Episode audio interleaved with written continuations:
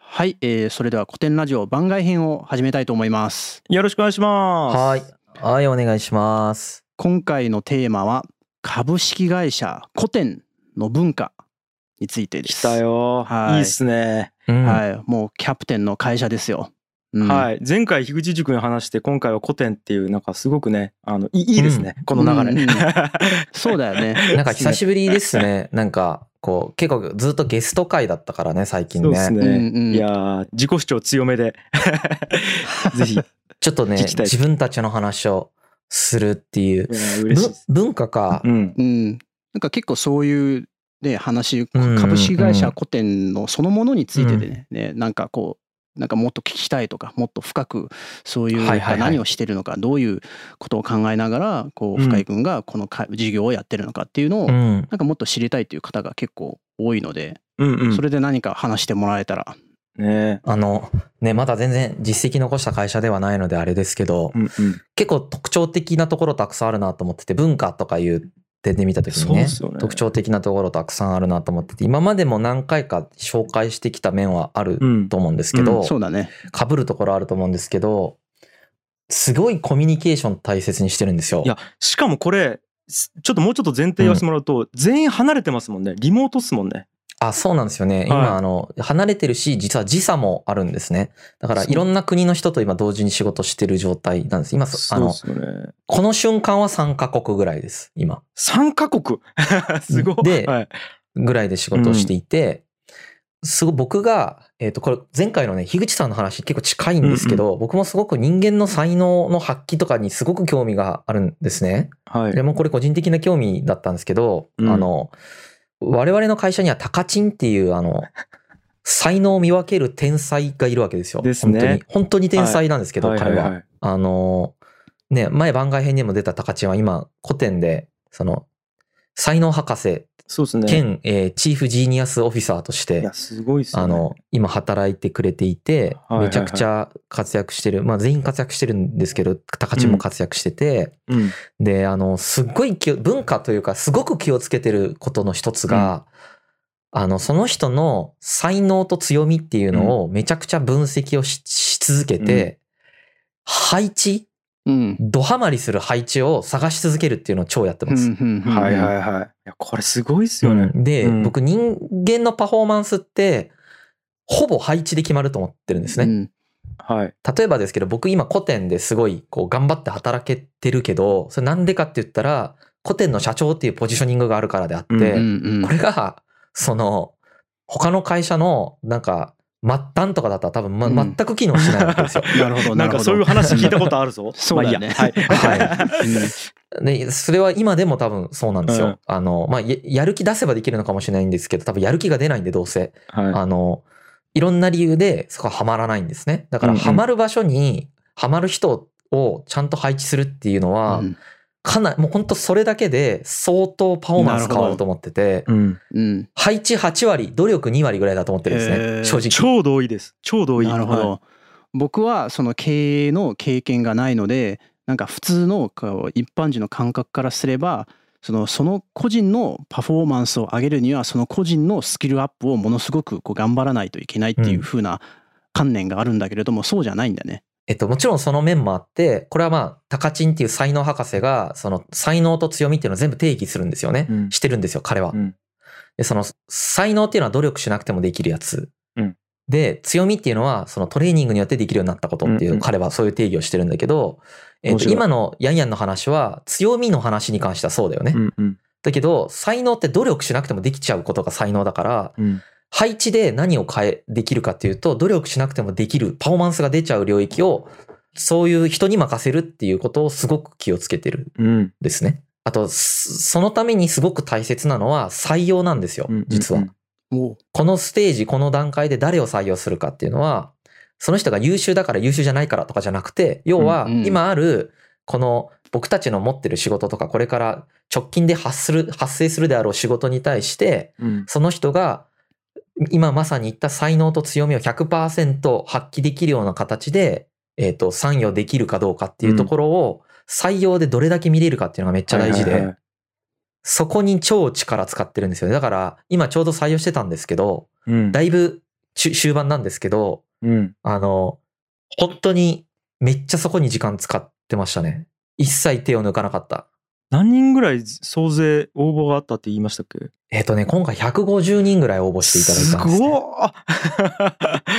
ね。はい。こんなに売り上げが低い のに。いやだからそれだけ、それだけやっぱこう深井さんがやってることとか深井さん自体とか、あと古典のメンバーに魅力があるから集まるってことですよね。すいや、ありがたいですよね。で、ね本当に、うん。本当に優秀な方すっごく多くて、うん。はあの、本当にびっくりするぐらいみんな優秀な方が多いですいね。はで、その中でも、今回のこの採用で採用させてもらっている人たちっていうのは、さっき言ったような考え方で、まずは今の僕たちと、その、才能強み的に、その、ハマるかどうかっていうのはすごく見てるっていうのと、い。うん。あとは、えっ、と、これも文化の話になるけど、これ採用の話になっちゃうんですけど、あの、うん。僕たちの何が悪いかとか、何ができないかっていうのはもう全部伝えるんですね、うん面接で。あだから、ある意味、一切期待してもらわないようにするんですよ、面接そでうなはるいほどあはい。変な期待しないはうん で、お互い期待すると、あの、依存が発生するんですよね。い。なるほど。ど。互いの気持ちに。で、その依存って、最終的にパフォーマンスにはつながらないんですよ、全然。うんう んうんあの、うんうんなんで依存を、心理的依存がない状態、互いにですね。だから僕たちも、この人たちがいる、この人が入るから、この事業ができるんだとかとは思わう。なんいなるしほ、ど。うんその人たちも、古典に入ったから、人生が変わるんだとは思わないってことです。なるほど。あーいい感じの距離感をちゃんとお互い持ってるっていう感じっていうとこだから。あまあそうだね、うんその本当依依存がないっていう状態本当心理的依存がない状態まで期待値下げるっていうのをやってるんですよはいはいはい。いいっすね。、だから はい。あのほとんどの人が年収50%ぐらいになってるしまずそもそも、へーへあの金銭的金銭報酬あんまり渡せないんですよ現現ステーーはいジで、はいだと、はいまあね例えばだけどお金欲しい人が来る会社じゃないんですよ、うん今はね、うんうん。儲かってきたらまた別だと思いますけどうん。だけど非金銭報酬で渡せること多分たくさんあるんですよねでだからすそよういね。非金銭報酬に価値を感じるかどうかとか、そういうところもすごく質問させてもらったりしたうし、んうん。で、ほとんどの人がそれを価値感じてくれる方だった。あそうなんだ。まあ、じゃないと応募しないよね。確かにそんな儲かってるとは誰も思ってないだろうから。うんうん い やいや、思ってないんかな。今はね、今はね。 はいはいはいうんうん。めっちゃ給料もらえるわって思って来てる人はいなかったしそうだねあ当たり前なんですけど。うそんなうんブイブイ儲かってる感を全然出してないもんね。出してないし、まあ実際まだもう儲かってはないからね。だから、そう今からですからね。そはれいはいはは。いそうう。んあの、っていうところで、そこの採用のマッチングとかっていうのをすごく、その、結構今までずっとベンチャー経営してきて、めっちゃ失敗してきたんで、うん。もうあらゆる失敗をしてきました、採用で。なんいでやそこと、あとは、タカチンもそこ、人を見る目が本当に天才的にある人なんで、彼は。 うん。まあ、あとはね、あのメンバーの、他のメンバーのみんなとの相性とか、他のメンバーから見てもどうなのかとか、うんうんいうのも見ながら、そういうのを進めていって、っていうところが、まあ文化的にはその配置にめちゃくちゃ気をつけるっていうで。すうね。いやーこれ確か、うんあのサポーター特典の方かなチームビルディングについてっていう回があって、まあ、そこでちらっとこの話をしてるんですよあ、ねそ。うですかね。で、うんまあ、あえてちょっとあのもう一回聞きたいんですけどうん逆に言うと採用での失敗ってどういうことだと思ってます深井さんの中で。うんとね、えねうんいろんなパターンがあるんですよ。ええまず採用の失敗っていうのは、さっきの期待値調整の失敗っていうのもあります。そうで例すえねば、僕たちみたいなスタートアップっていう会社でよくありがちなのは、うん来てくれないんですよ、普通、スタートアップってなかなか。はいはいでも、優秀な人が必要なわけですよ。だから、すごい、ハンティングする感じで採用していくわけです。はいはいそうするなるほと、自分のこと盛るんだよね、やっぱり。アピールしないといけないからい。やわかる。なるほど超わかる。で盛っちゃうと、で期待させないといけないから、うんじゃないと来てくんないからね、うんでもうどんだけ自分たちには可能性があってみたいな話をするとあ可能性があるから来る人が来ちゃうわけですよでも可能性があるから来る人ってスタートアップで活躍できないんですよね、うんうんうんあそうなんだ。可能性作る人しか来れないのスタートアップってここ大事っすよなね。るほどね。可能性があろうがなかろうが自分で作りますっていうメンタリティのレベルの人間じゃないと、うんもう、うんうんあのやってらんないことしか起こんないんだよねスタートアッなるほどなるほど。そうなんですよね。プ本当やっにてらんないですよね。なんで うんうんやってらんないなって思ってやめちゃうんですよそういう人は。うんうんうんうん。で、嘘つかれたって思うしね。うんはいうん、で、その社長とかは別に嘘ついてるつもりはなくてやっぱり彼らは自分はそう本当に思ってたりとか、うんあとアピールしたいって思ってるからそう言ってるんだけど、そういう不幸が起こるみたいなこともあるし、うんうんあとは単純に本人が面接でできるって言ってたことができないとかもあります普通あーなるに。ほどだから向こうが、うんまあちょっと持って話すっていうパターンですよね。そうですそうです。うんあのやっぱりいい役職で応募募集とかするとそこの役職名がすごくこうなんていうかな欲しい。役職名がアピールになるんですよもうそもそも。うんうんあそんなに上の方に行けるんだと、なるほどうん今自分がなるほどいなるほるこどの会社だとそうでもないけどそんな上に行けるんだっていうパターンであもちろんそれそう思っちゃダメなわけじゃないんで、うんそれすごくいいことなんですけど、そのやっぱり経験もないしスキルもないんだけど、うんそれを見極める力もなくてスタートアップ側もうん結構若い経営者とかだとねやっぱ経験値足りなかったり人見る目とかそんななかったりするってこと平気で起こったりするから、うんうんそういう不幸みたいなのも何個も見てきた。そだうかだらねできるって言ったけどできなかったっていうのも見てきたし、うんうん。あとそもそも理念が合ってないとかっていうのはいはいはも、い自分も経あの、古典の一番最初ら辺で経験した。うんその、今のメンバーが入る前の段階で、うんまあその理念とは、すごく仲がいいんだけど理念が違うっていううんううんうんんうん人入れちゃうっていうところですよね。ううんんそこはやっぱりバグバグってしまうな。あバグるバグる。絶対にバグうる。んあと、どっちかが無理するっていうのもバグる。例えば、給料高く払いすぎるとか、低く払いすぎるとかいうのもバグる。はいはいはいはいだから必ずそこも話し合って、うんお互いが納得したねっていうところまで持っていって話し合ってからスタートするっていうのがすごい大事。なるほど。なんへで、ーそういうことを採用の話ですけど学んできてう、んまあそれをまあ本当にフルで活かして今の採用をしていて、うん採用本当に、本当に今すごい優秀な人たちが入ってきてて、で、僕たちはその外国の人たちと一緒に働く想定で今から動いているので、うんあの、基本的に今ほとんどの人が英語喋れるんですよね。はいはいヤンヤンに至っては中国語喋れるしみたいな。すごいなだから、なんかそういう採用とかをししているのもあるしね。はいはいはういんいやーあとなんか見ててなんていうんですかねこうお互いがお互いを尊重している文化がめちゃくちゃ強いんですよあ、そうですね。それもめちゃくちゃ気をつけてます。う。うんで自己開示もしてるし心理的安全性もあるしあとなんかこう人をなんていうんですかね、うんこう育てようっていう意識があんまないというかいい意味でですよこれは。うんなんていうんですかねこうお互いがなんかこう結構対等なパートナーシップ組んでお互い得意なことをやあーってそうですよね。足りない部分を補い合ってるみたいなイメージで見てますうんなんか。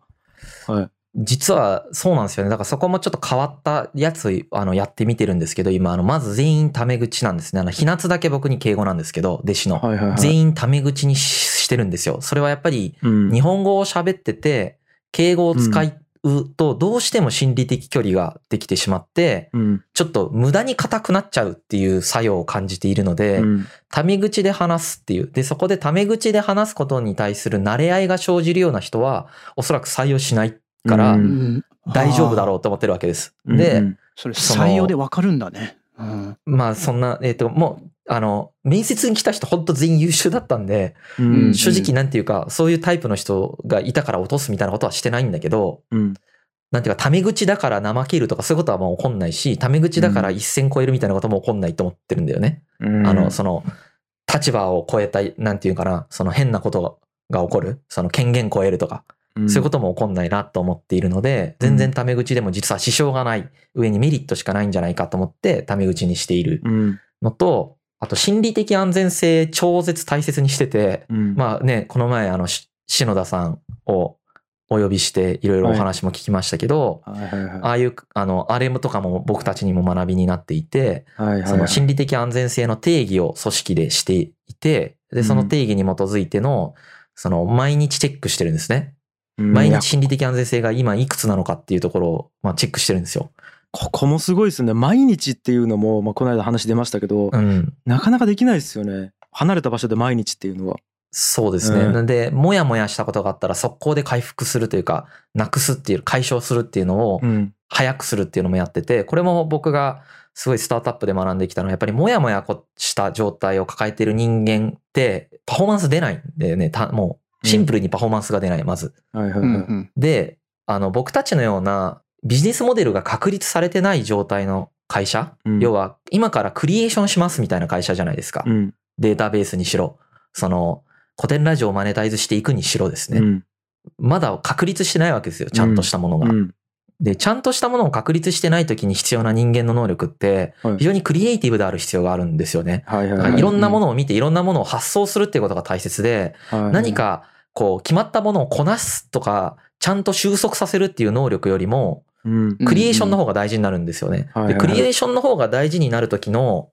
時って厳しくするよりも、やっぱり和気あいあいとしてる方がいいわけですよ。ううんん本当に。和気あいあいとしてて、心理的安全性が確保されてて、何でも言ってよくてっていう状態がないと、やっぱクリエイティブになんないんだよね、い人間やが。それはマジでわかるっすうんねなるほど。なんかバンドとかもそうっすよねそうそうそう そうう。んだからすごうんいクリエイティビティを今うはんそのブーストさせるためにゴリゴリのオペレーションとかがあるわけでもないので、うんうんうんまずはそこを重視した組織づくりをして、うんえっと、まずはそのクリエーションですよね。あうのん、まあ、創造性に富んだビジネスモデルを発想していったりとか、実験していくっていうことをやるっていうのをやってますし、うんじ実験するってこともすごく大切にしてるんですよ、しかも。はいはいそのうんそれは失敗を恐れないという意味でもあるし、実験しないと分かんないよねっていう前提に立って、うんまあ、ある意味科学的思考だと思ってるんですけど、はいはい例えば僕たちが何を実験してるかっていうと、えっ、と、月に1回集まってるんですね、はい我々はう、ん東京で。うんで、その月に1回集まるときに、どのような形態で集まると我々の心理的安全性が最大化されるかっていうのを実験してるんですよ。おう例えばですけど、うん高いレストランに行ってみたらどうなるんかっていうのをこの前やってみたんだよね。おう面白い。おも ろうん。超高い、一人、まあ本当1万5千円とか2万とかするようなとこ行ってみたうら、んどうか。うんえーそれはもう実験としてやってみた。はいはいはいで、そその後にもう一つやってみたのが、その Airbnb みたいなところを借りて、はい閉ざされた空間、その周りに、周りに人がいない状態で話すっていうのをやってみたらどうかっていうのをやってみたうんりしてるんですね。うんそしたら後者の方がいいねってなったんですよ。まあ、へあえんまり費用変わんないんですけど、正直。うんうん Airbnb 借りるのと、うんうんあの、食事で数人分がちょっと高いっていう状態って、うん今の段階だと。うんけれども、やっぱりその普段、その月に1回面と向かって隔絶された、その周りと隔絶されて我々しかいないっていう状態の中で、うんえっ、と、大切だと思われた要素っていうのが、その時実験して分かってきたのが、うん終わりの時間が決まってないこと、まず。なるほどおーそんな具体的うにんなるほどそう。ですで、その終わりの時間が決まってなくて、我々しかいない。で、えっ、と、話すことに全集中できるように他のことをしない。うん例えば、うんみんなで、で集合宿っぽくなるんだけど、みんなでご飯作るかって言ったら作らない。うんその時間は無駄、実は。うん心理的安全性を別にブーストもしないし、えっ、と、ご飯を作りながら悩み相談もしない。うん普段言えないことをご飯を作りながら言うってこともしない。 うんなるほど。だけれども、和をになって、えっ、と、その一棟何か借りて、部屋とかを。そこに集まって、喋ると喋れる。で、終わりの時間が決まってないと喋れる。だけど、止まる必要はないってことが分かる。 なるほど。止まらずに僕たちは、あの、タクシーで帰るんですうよ。ん夜。へえっていうのをやってます。そういう感じで実験しながら我々がその最大パフォーマンスを出せるうん状況っていうのを作っていくっていう戦略を今取ってるんですね。そこいやちょっとやっぱさすがさすが面白いなと思っててうん。あの要はあの頑張ってみんな話そうぜっていうよりも頑張って話さなくてもうん。話せるような場をみんなで探そうぜって思ってるんですねあ、そういうことです。例えばだからそれってあれですよねなんか努力じゃなくてこう才能を発揮するみたいな形で大事にしてるっていうのと同じで人間が頑張るっていうよりは頑張れる環境に身を置くことが大事っていうところ確かのに。話にも通じますよね、うんうん今の話。あそうそういうことです。うんなんで、その、僕た、古典という会社がみんなのモチベーションを上げるわけではなくて、はいそのみんなのモチベーションが上がるような状態と環境設計を古典という会社がするっていう感じなんですよね。うんで、そこはもうモチベーションとかっていうのは僕はもう他者が司れない領域だと思ってるんですよ。うんうんうん。あの、ある程度影響を与えることはできると思ってるんですけど、効率が非常に悪いんですよね。配置の方が圧倒的に効率が高いんですよ。なるほど。もうほんとそう。なんで、配置で解決するっていうのが我々の思想だし、はその心理的安全性っていうのも結局パフォーマンスにめちゃくちゃ直結してるわけです。さっき言ったようにい。う、ん。我々のようなすその創造性を発揮することが大切なステージにいる会社は特にですね、これが、がね、例えば我々がね、もう確立されたビジネスモデルの上で、うん毎日これとこれとこれっていうタスクをちゃんとやるかどうかが、企業存続に関係しますっていう話だったら、ちょっと違うと思うんですよね。文文化の作り方がうんうん。そうじゃないっていうところが、多分この肝だなと思っていいて、や、めっちゃわかる。まあ、そういうふうに捉えている感じ。はいやなんか面白いのがちなみにうんそういうフェーズに会社ってなっていくと思うんですよ。うん要はスタートアップの状態から、うんえー、と例えば01じゃないですかスタートアップって。うんで01の時に必要な人材とあと1を9にする時に必要な人材となんか9を10にする時とあと10を継続させるみたいななんか全部違うような気がしてますなんか必要なスキルとか能力性質まあ違うんですけど、基本的にその古典のそのメンバーっていうのは、あの、まあエンジニアと歴史チームを除くと、ゼネラリストなんですよね。うんうん何でもできますっていう人たちなんですよ。うんうんで、その人たちがコア業務っていうのをやると。うんで、周辺業務、コアではない、うんクリエイティブではない業務って言ったら、それもすごい大切なんで、クリエイティブじゃない業務もめちゃくちゃ大切だと認識してるんですけど、うんクリエイティブではない業務っていうのは、あの、必ずしも、えっ、と、社員じゃなくていいと思ってるんうんですね。うんうんいろんな人たちに手伝ってもらうとか、アルバイトの人でもいいし、うんまあ、アルバイトの人も社員なんですけどね。うんその、要は、いろんな出し方ができるわけです、そっちはいはいはは。いでも、クリエイティブな仕事っていうのは、やっぱりさっき言ったような、お互いの信頼関係とか、うんえっと、我々がどれだけ、その基礎的な理念を共有できているかとかいうことが、ダイレクトにパフォーマンスに影響するうんんですね。うんで、そこにめっちゃ時間を使うわけです、まうず。んうんうんで、その人たちがやらなくていい仕事は、その人たちがやらないようにして、うんそのクリエイティブな仕事だけをし続けるっていうエンジンみたいにしてしまう。はいはいはういんうんで、新しく事業ができていって、確立されていって、うんで、そのオペレーショナルな仕事が出てきますよね。要は、こなさないといけない仕事が。はいうんうはいんその、しっかりやります、みたいな仕事が。明明日までにメール返しますとか、そういう仕事がう。んルはいーティンとかねそう、ルーティン業務とか。で、こういうものは、なるべく、その、機械処理するか、うん本当にプログラミング組んで機械機械処理するか、うんもしくは、ちなみにプログラミングも、えっ、と、そのゼネラリストのメンバーっていうのは半分以上の人ができるんですよ。はいはいすげえな自分で組むんですよ。だ から、 はいはいそうやってオートメーション化するか、あとは、その、うんそういう、なんていうかな、人生のステージにおいて、えっ、と、クリエイティブな仕事したくない人って絶対いるはずなんですよね。他のことに忙しくて。はいはいいますねうんとりあえずこなしたい人もいるわけじゃないですか。はいそういう人たちに任せるっうんうんいるうんうんうんていうやり方をしいてやる。ーそうするとお互いウィンウィンなんですよね。うんこれは本当適材適所っていうことだよねいや、超適材適所に集中してる。で、データ集めてる。で、データ実験思考を使ってると思ってる。自分たちでは。そのうんうんうんデータとファクトに基づいての判断をするっ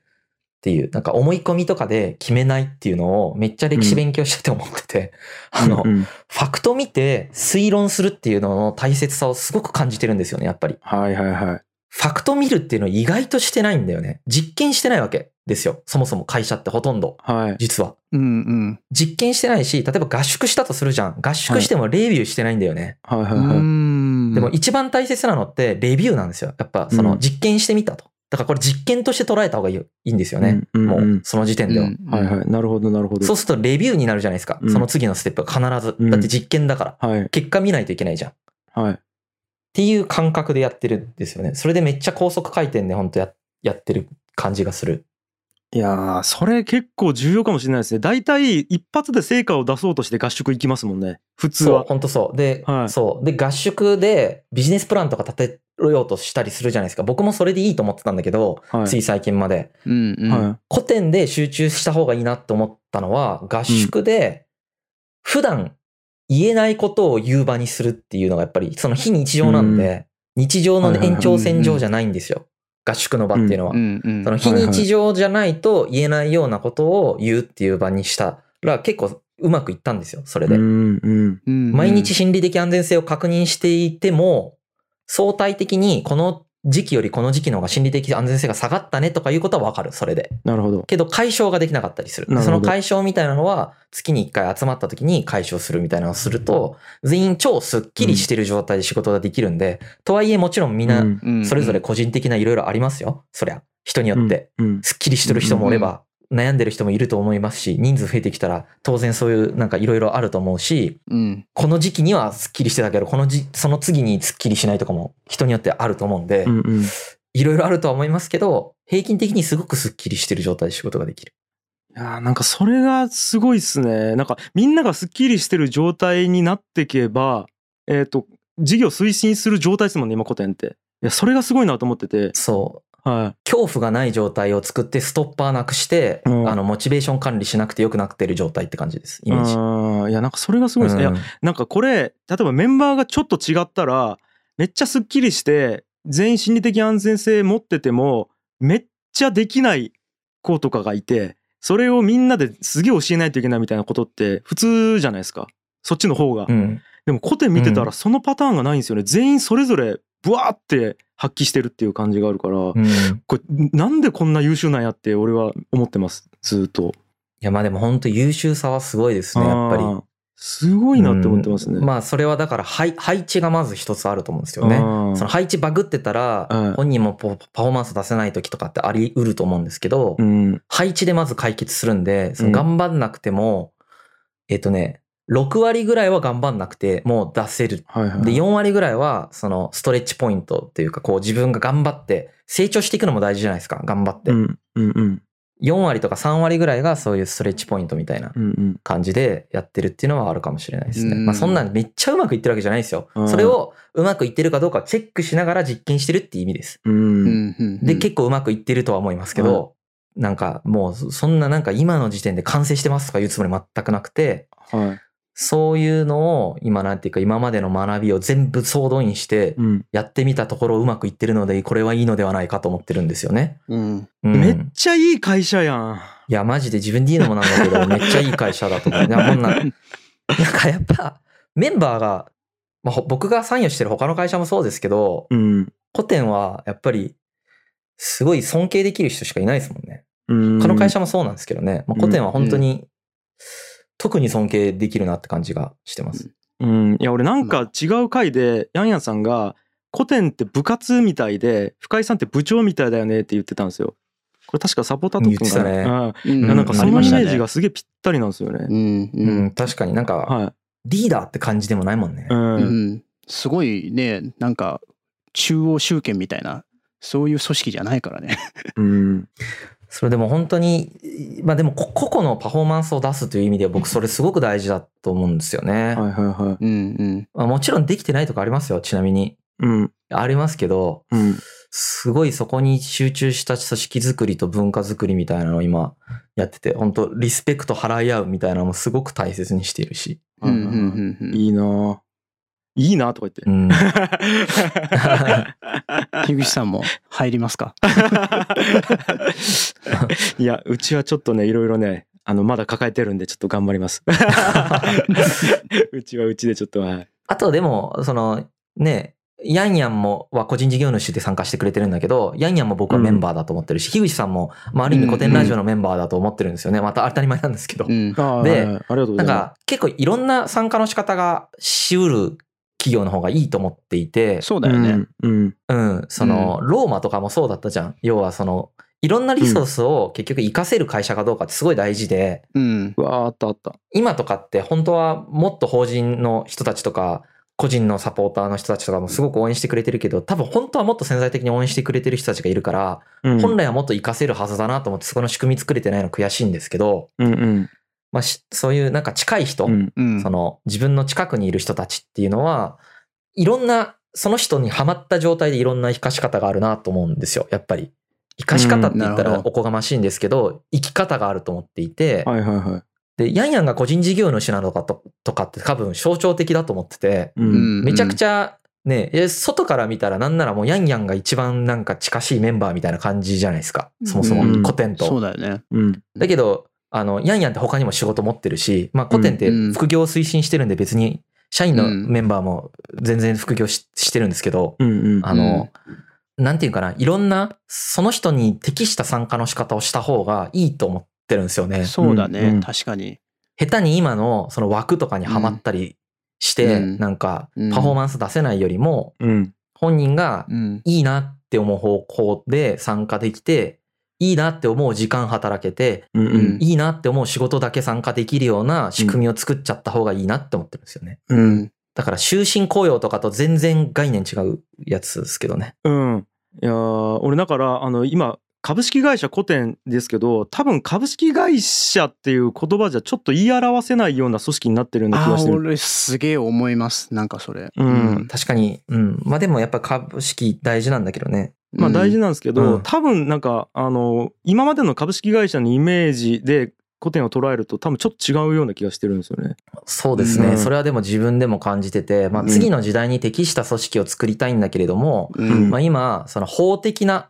法的にうんそれを規定しようとすると株式会社がまあまだベターかなと思って株式会社にしているという感じ、うんですよね。でも実際は存在しないでも関わっているとうん本人からしては、してはなんかもう組織に関わったりとか組織に属したりっていうよりも事業に関わっているっていう感覚の方がもっと近いかもしれない。あヤンヤンさん的にはうんですね。そうそう僕の感覚ではですね。うんうんうん本当ねいやもう本当そういう風に参加してほしいんだよねうんうんでもあとは、うんあのチームビルディングとかにはそのサポーター特典で言ってますけどめちゃくちゃ時間かけてますし、うんうん。すごい大事だよねそういうのがいね、ややっと思います。はい。マジでいやなんかこうくしくもなんか僕も前回あのいいかなパレットとか樋口塾の話で適材適所とか才能発揮できるみたいな、話をさせてもらったんですけど、もうそこに関してはマジで一緒でしたねやっぱり。いや、一緒なんですよね。だからはい僕も前回の話ってすご、はいいなんていうか共感しながら聞いていて、は一緒だなって思いながら聞いてたし、まあうん今、ちなみに今うん僕が話したような話も、その、はい僕の独走ではないんですよ。はいはい。そのみんなと話し合いを続けていった結果、そういう風になっていってるっていう感じなんで、はい僕が代表してうん紹介してる文化なんだけど、うんうんすべてが僕の思想なわけではないうんうんうんううん。んんですよ。ね。なるほどですね。う。うんんいやーでなんかちょっと面白いなと思ったのが多分あの古典って多分それをなんかチームの中でとか働き方でとかいわゆるなんていうんですかねソフトウェア的な部分でこうすごいやってるような感じがするんですけどけど例えば僕とかってそのハードというか土地ですよねもっと言うとうんなんか東京田川でなんかこうもっと,、えっと場所をみたいなところとかうんそういう形でやってるから、なんかこう、ハードとソフトみたいなすげえなんかイメージがあって、 ちょっと面白いねこの対比があるなと思ったんですよ。なるほど、なるほどなる。ほど確かにちょっと質感が違うような経営っていうかもしれないですよね。そうですよね。やっぱ僕だから土着に根付いてるんですよ、言うても、土地に。うん我々ど土着その土地属性は本当ないんだよね僕たち、そうっすよね。なんか作るべきでもないと思ってる、織田信長みたいだね。うん まあ織田そ信う長だねあんまりそうだねあんまり土地にねこだわらない遊牧民的な感じかもしれないね。うん、うんそうだね俺自身がちょっと遊牧民地区ってのはその土地に対するこだわりがなさすぎて、まあよく言ってますけどやっぱ故郷の島根県とかにもさほどの思い入れがないんだよねうんうんううん。んなんなら福岡にもあんまりないんだよね まあまあうまあ。んうん当然東京にもないし住みやすいとかはありますようんもちろんうんで、あの、この人が、こういう人たちが好きだっていうのもありますよ。もちろんね。ただなんか、うん。うん。人にしか紐づいてない感じですね、自分の場合。ああそうなんだ。うん。そうなんですよ。いや、なんかそこちょっと面白いなと思って。あのやっぱ僕は土地なんでう。うんん。でやってることもう僕は一応施設を軸にしてやってるし深井さんはやっぱ IT じゃないですか軸がそうですなんね。かこの 戦う場も全然違うなっていう、うんでもそこがなんかこう同じような思想とかなんかフレームを持ってなんか一緒にやってるのがなんかすごい変な運命感じてます。ああ 面どうでも白いいですけどい。そうですね。まあそこも多分、お互いにでもすごい影響を与え合ってると思うんですよね。僕たち3人もね。うんそれぞれだがよね互いに対してね。う。うんん。背景とか価値観とかもね違いますからね。うん。そうそうそうそうそう、うん経験したこともさ、全然違うじゃん。うん。うんなんか本当古典ラジオかえ始まる始まって間もない頃に僕多分深井君か樋口さんが言ってたのがなんかか、うんあ多分深井君かな